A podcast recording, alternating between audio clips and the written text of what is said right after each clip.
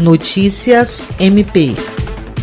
A campanha SOS Acre, idealizada pelo Ministério Público do Estado do Acre, recebeu nesta terça-feira mais uma importante contribuição para levar ajuda às famílias atingidas pelas enchentes no estado, com a entrega de dezenas de cestas de alimentos e higiene arrecadados pelos servidores da Energisa Acre. A Procuradora-Geral de Justiça do MPAC, Cátia Rejane de Araújo Rodrigues, recebeu as doações entregues pelo diretor-presidente da Energisa, José Adriano, pelo representante do programa Eficiência Energética no Acre, Pedro Melo, e pela chefe do setor jurídico da empresa, Camila Molina. Kátia Rejane enfatizou que está recebendo com muita gratidão essas doações e que isso traz para a instituição uma grande responsabilidade, ainda maior de saber que as empresas e as pessoas estão acreditando na campanha SOS Acre, que atravessou as fronteiras do Estado e tem sido tratada pelo MPAC com muita responsabilidade. Além dos sacolões arrecadados pelos servidores da área jurídica da Energisa, o diretor-presidente da empresa anunciou uma doação por meio do programa Eficiência energética no Acre de 100 geladeiras e 2 mil lâmpadas LED para as famílias